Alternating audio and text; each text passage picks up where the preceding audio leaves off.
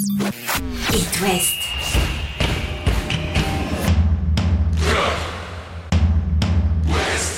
Cop West. Chaque lundi et jeudi à 20h. Simon Rongoat, Catel Lagré. Bonsoir Catel Lagré. Bonsoir Simon Rengoat. On avait des petits derbies hein, ce week-end euh, dans l'Ouest avec euh, Brest-Angers, avec euh, FC Lorient, Stade Rennais évidemment, et puis les Nantais étaient du côté de Clermont. On va débriefer tout ça en commençant par ce Lorient, Stade Rennais. On aura des petites infos mercato parce que Oh, ça plein. bouge Ça d'heure bouge. en heure, Catel. Oh, c'est la folie. Lorient, ils savent plus où donner de la tête. Si vous nous écoutez pas en direct, ça a peut-être déjà bougé. Euh, on vous prévient, on fera un bilan hein, de ce mercato à l'issue de la journée en semaine qui s'annonce mercredi. Jeudi, on sera en débrief et puis euh, on fera le, le- le bilan de ce mercato qui s'achève mardi soir. Allez, on est parti. Chaque lundi et jeudi, C'est Cop West sur It West. Et on commence donc, Catel, avec euh, ce Lorient Stade Rennais qui s'est tenu euh, vendredi soir et des Merlus euh, dominateurs hein, en première période euh, qui ont été, c'est vrai, un peu plus embêtés en seconde mi-temps par euh, les Rennais, mais ça n'a pas suffi pour le Stade Rennais. Les joueurs de Régis Lebris ont tenu pour arracher les trois points. La victoire de prestige, sans Mofi ni Ouattara, mais avec des buts de Talbi et, et Théo Lebris. C'est la victoire d'un collectif, hein, clairement, euh, qui sait exactement ce qu'il a à faire sur le, le terrain quels que soient les garçons qui sont euh, sur la pelouse, alors qu'on va y revenir, mais les Rennais, eux, sont perdus sans, euh, sans Terrier. Lorient, c'est un régal de sortie de balles et de contre-attaque. Et comme les Rennais sont allés s'empêtrer dans l'axe et offrir les balles pour contre-attaquer, ah bah c'était, régalade. Grosse première mi-temps des Merlus, tu l'as dit, un peu moins facile en seconde quand les Rennais sont revenus à leur système classique, mais Lorient a tenu, Manonnet euh, a, sauvé les siens, et bilan, eh ben Lorient a pris 6 points sur 6 cette saison face aux Rennais. Lorient, roi de la Bretagne, et ça veut dire beaucoup, beaucoup quand même sur euh, le niveau et, et la saison des Merlus. hein. Une victoire au courage, mais pas que euh, du FCL, c'est ce que nous dit euh, le coach Régis Lebris. Oui, au courage, euh, je dirais surtout en deuxième mi-temps. Parce qu'en première mi-temps, on a vraiment bien joué ce match, tel qu'on on souhaitait le, le réaliser, c'est-à-dire à la fois en étant euh, très compact dans notre défense placée. On savait que cette équipe rennaise aimait perforer dans l'axe, qu'elle pouvait aussi passer sur les côtés, on savait à quels espaces elle voulait attaquer. Donc on les a vraiment bien gérés, ces espaces-là. Euh, ensuite, il y a- on avait des possibilités de récup, et on savait que sur ces récup-là, on aurait des projections qui nous permettraient euh, de faire très mal à, cette équipe rennaise. On marque deux buts. On a la possibilité d'en marquer un troisième sur le face-à-face d'Ibra. Et puis on a aussi, on a aussi eu des, moments de possession qui étaient importants parce qu'il fallait pas rester uniquement dans cette configuration défense placée transition. Parce qu'à un moment ça finit par céder euh, et que c'est pas forcément très positif. Donc ça, cette première mi-temps, elle est réussie de ce point de vue-là. Après en deuxième, Rennes euh, forcément euh, appuie très fort, jette ses forces dans la bataille, prend encore un tout petit peu plus de risques. Et on avait un peu moins de jambes et de possibilités de projection en deuxième mi-temps parce que les efforts qu'on avait consentis en première, on les payait. Donc ils arrivent à faire 2-1, mais derrière, j'ai trouvé que l'équipe, elle avait pas perdu du tout sa contenance. Et ensuite, il faut toujours un petit exploit à gauche à droite pour maintenir le score, et Vito euh, l'a réalisé. Et c'est vrai, euh, Viton Manonnet qui a fait la, la différence. Euh, il faut un peu de réussite, bien sûr, mais euh, Lorient a aussi euh, mérité son succès tant les Rennais ont été maladroits en seconde période. Lorient qui revient à deux points Ouais. du Stade Rennais, sixième de, de ce classement de Ligue 1. Alors un coup d'œil sur le mercato. D'abord, un joueur est arrivé. Il a été présenté à l'occasion du derby. C'est l'attaquant sénégalais de l'OM, Bamba Dieng. Oui, il a été présenté en marge de, de ce derby. Ça y est, Mofi est Alors transféré. attends, Dieng, Alors, c'est 4 ans et demi. Oui, 4 ans et Alors demi. c'est 2 ans et demi plus 2 en option et c'est 10 millions d'euros. hein. Du Bonus bonus, compris. compris. Voilà. Exactement. Romain Fèvre, l'ancien Brestois, a été prêté, lui, euh, par Lyon. Retour en Bretagne pour euh, Romain Fèvre, qui a bien galéré euh, à Lorient Lyon. prend en charge tout le salaire. Vito Manone on lui a dit euh, tu vas finir la saison dans le but. En tout cas, tu vas jouer dans le but pour Ouais. l'instant. Mais alors, à que quel ça- poste? Parce qu'ils vont se faire prêter le gardien allemand de l'OL. Ça vient de Euh, bouger. Pollersbeck, voilà, prêté sans option d'achat jusqu'à la fin de la saison. Bon, on va voir dans quel ordre ils mettent ces, ces garçons-là. Euh, Mofi, donc ça y est, la fin du feuilleton, puisque Delors a signé à Nantes, et ben Mofi euh, signe à Nice, 25 millions plus 5 millions de bonus. C'est exactement ce que voulait Lorient. C'est en train un de se record, finaliser. C'est un record hein, pour, euh, pour, euh, pour Lorient.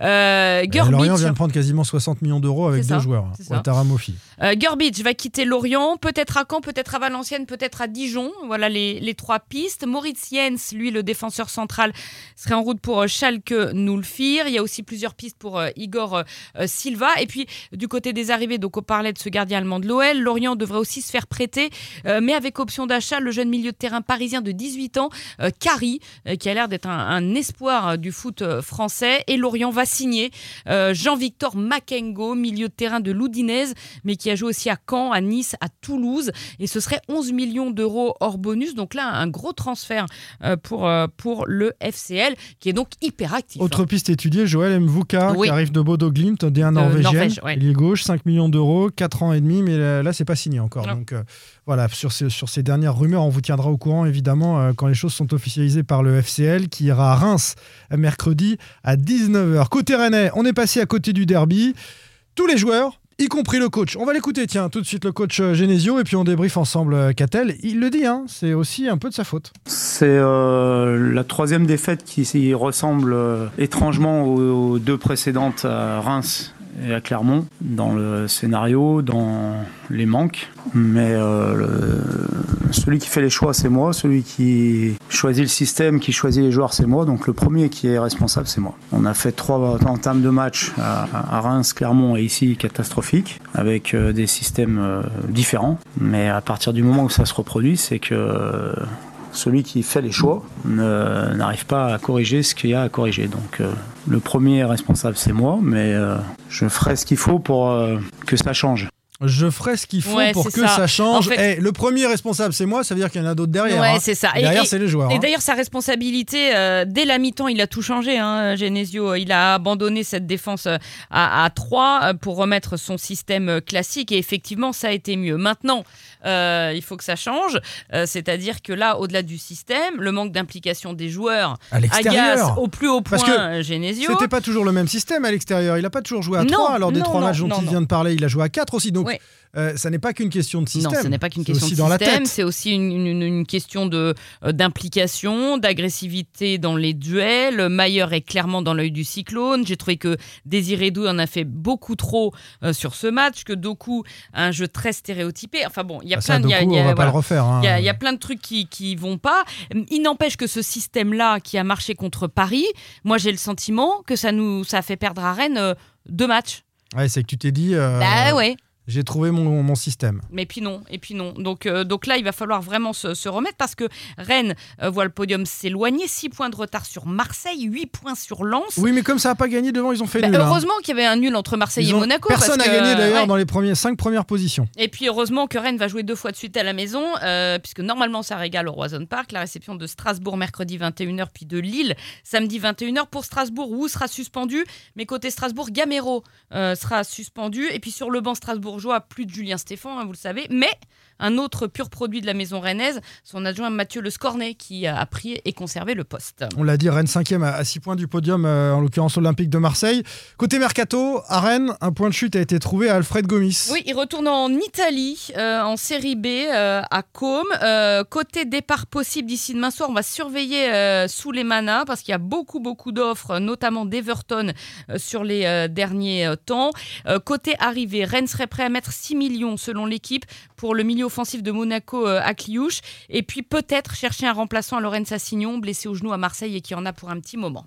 Et ça, on le saura euh, certainement le, 31. C'est euh, à ce mm. moment-là que tout se joue des clubs qui se délaissent de certains salaires sur la, fin de saison et, ça permet à d'autres de, se renforcer sur les postes où ils sont blessés. C'est le cas du, Football Club de Nantes qui est allé faire 0-0 à, Clermont ce week-end.